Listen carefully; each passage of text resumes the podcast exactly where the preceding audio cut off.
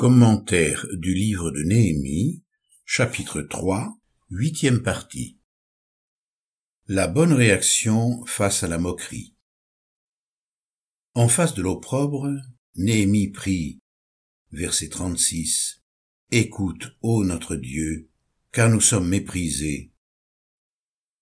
Lorsque nous sommes dédaignés ou insultés, généralement la réaction première n'est pas la prière mais bien plutôt la volonté de rendre coup pour coup, blessure pour blessure, insulte pour insulte. On trouve sinon l'attitude qui consiste à se réfugier dans un silence amer, selon l'adage populaire, le silence est le meilleur des mépris. On observe dans le cœur des hommes d'aujourd'hui, y compris chez les croyants, une sensibilité inquiétante.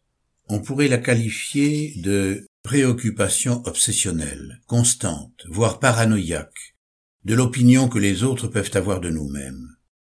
La crainte d'être maudit, blasphémé, méprisé ou incompris nous rend malades et nous enlève la paix. Cette peur conduit souvent à une recherche de perfectionnisme.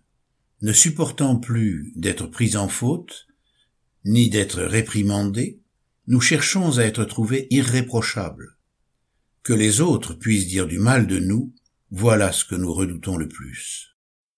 Cette disposition intérieure qui trouve, il est vrai, sa source dans l'orgueil, provient surtout du fait que nous ne savons pas remettre notre cause au Seigneur. Ne t'irrite pas contre ceux qui font le mal. Remets ton sort à l'Éternel, confie-toi en lui, et c'est lui qui agira. Il fera paraître ta justice comme la lumière, et ton droit comme le soleil à son midi. Garde le silence devant l'Éternel, et attends-toi à lui. Ne t'irrite pas contre celui qui réussit dans ses voies, contre l'homme qui accomplit de mauvais desseins. Laisse la colère, abandonne la fureur. Ne t'irrite pas, ce serait mal faire. Psaume 37, versets 1, 5 à 8. Nous avons peu de confiance en Dieu qui pourtant console, guérit et garde. Une remarque de l'écriture devrait cependant nous faire réfléchir.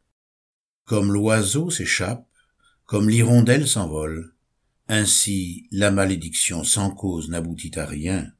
Proverbe chapitre 26 verset 2. On pourrait ajouter la réflexion de Balaam. Comment vouerais-je à la malédiction celui que Dieu n'a pas maudit? Comment répandrais-je ma fureur quand l'Éternel n'est pas en fureur? Nombre chapitre 23 verset 8. Les hommes peuvent bien nous maudire ou nous mépriser. Ils peuvent bien nous juger, qu'importe. Leurs menaces ne peuvent nous atteindre si nous sommes dans le Seigneur. Lorsqu'ils nous criblent de leurs insultes, il nous reste une chose à faire, prier, c'est tout. Nous nous adressons à notre Dieu et nous nous abandonnons à son amour. C'est pourquoi il est surprenant que des croyants de longue date s'indignent, s'irritent, soient blessés, et ceci pendant des jours, des semaines, des mois et même des années, parce qu'on a omis de leur faire un sourire, ou oublié par mégarde de les saluer, parce qu'on a commis vis-à-vis d'eux quelque maladresse, ou prononcé quelques paroles malencontreuses. Est-ce si grave? Peut-on justifier bibliquement une telle attitude?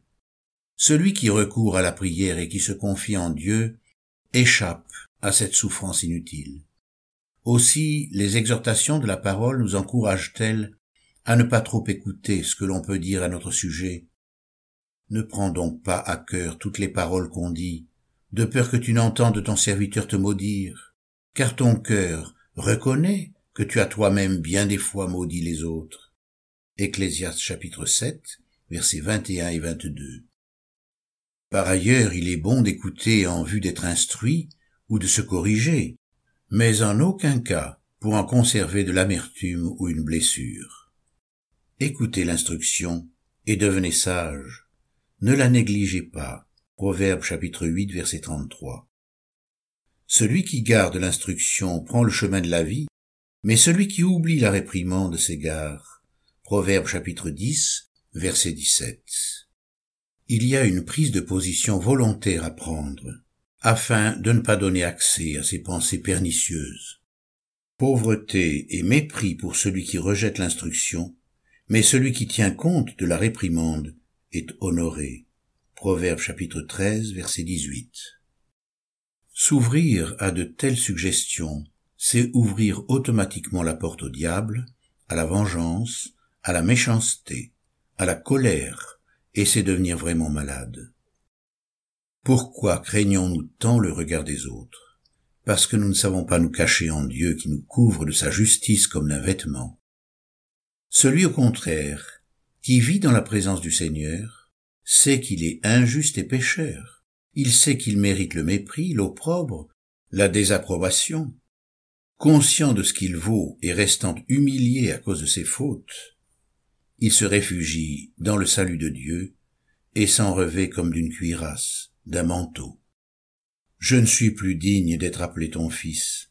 Traite-moi comme l'un de tes employés. Luc chapitre 15 verset 19. Il se revêt de la justice comme d'une cuirasse. Il met sur sa tête le casque du salut. Ésaïe chapitre 59 verset 17. Je me réjouirai pleinement en l'éternel. Mon âme sera ravie d'allégresse en mon Dieu car il m'a revêtu des vêtements du salut, il m'a couvert du manteau de la justice, comme le fiancé s'orne d'une parure, tel un sacrificateur, comme la fiancée se part de ses atours. Ésaïe chapitre 61, verset 10. Ainsi la honte de sa nudité ne paraît pas, parce qu'elle est cachée par la justice que donne le Seigneur. Je te conseille d'acheter de moi des vêtements blancs, afin que tu sois vêtu, et que la honte de ta nudité ne paraisse pas. Apocalypse chapitre 3, verset 18. Il existe un refuge dans la grâce. Dès que nous sommes cachés dans sa miséricorde, les accusations sont anéanties et perdent de leur mordant. Il est impossible que celui qui se confie vraiment en Dieu puisse demeurer paranoïaque et susceptible. Si nous le demeurons encore, c'est tout simplement parce que nous ne savons pas nous cacher dans le Seigneur. Si nous demeurons dans notre propre justice, et si notre refuge ne se trouve que dans notre propre perfection, alors nous serons atteints et vaincus par les accusations des hommes. Quel est notre vêtement? Qu'est-ce qui nous protège? Est-ce notre justice, notre perfection? Pouvons-nous nous confier en nos œuvres? Ésaïe dénonçait déjà cette fausse confiance. Leurs toiles ne servent pas à faire un vêtement, et ils ne peuvent se couvrir de leur ouvrage. Leurs œuvres sont des œuvres d'injustice, et des actes de violence sont dans leurs mains. Ésaïe chapitre 59 verset 6. Aussi a-t-il transmis à Israël et par conséquent à l'Église les plus belles promesses en la matière, encourageant le peuple de Dieu à se confier en la justice de son Dieu. Tu seras affermi par la justice. Tiens-toi éloigné de l'oppression, car tu n'as rien à craindre, et de ta terreur, car elle n'approchera pas de toi. Si l'on t'attaque, cela ne viendra pas de moi. Quiconque t'attaquera tombera à cause de toi.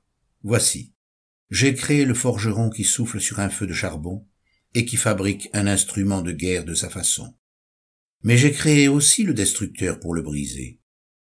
Tout instrument de guerre fabriqué contre toi sera sans effet, et toute langue qui s'élèvera en justice contre toi, tu la convaincras de méchanceté. Tel est l'héritage des serviteurs de l'Éternel, telle est la justice qui leur vient de moi, oracle de l'Éternel.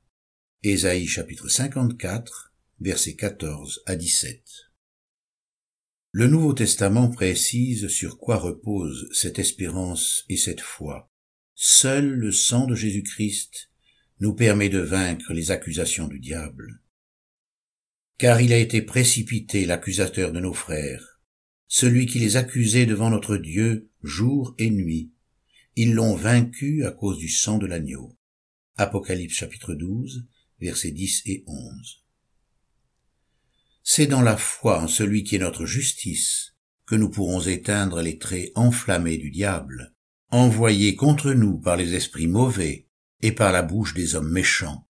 En son temps, Judas sera sauvé, Israël aura la sécurité dans sa demeure, et voici le nom dont on l'appellera l'Éternel notre justice. Jérémie chapitre 23 verset 6. Prenez en toutes circonstances le bouclier de la foi, avec lequel vous pourrez éteindre tous les traits enflammés du malin. Éphésiens chapitre 6, verset 16. C'est dans cette même confiance que David pouvait chanter Sans l'Éternel qui était pour nous, qu'Israël le dise, sans l'Éternel qui était pour nous, quand les hommes s'élevèrent contre nous, alors ils nous auraient engloutis tout vivants, quand leur colère s'enflamma contre nous. Alors les eaux nous auraient submergés, un torrent aurait passé sur notre âme. Alors auraient passé sur notre âme les flots impétueux, Béni soit l'Éternel, qui ne nous a pas livrés en proie à leurs dents. Notre âme s'est échappée comme l'oiseau du filet des oiseleurs. Le filet s'est rompu, et nous nous sommes échappés. Notre secours est dans le nom de l'Éternel qui a fait les cieux et la terre. Psaume 124.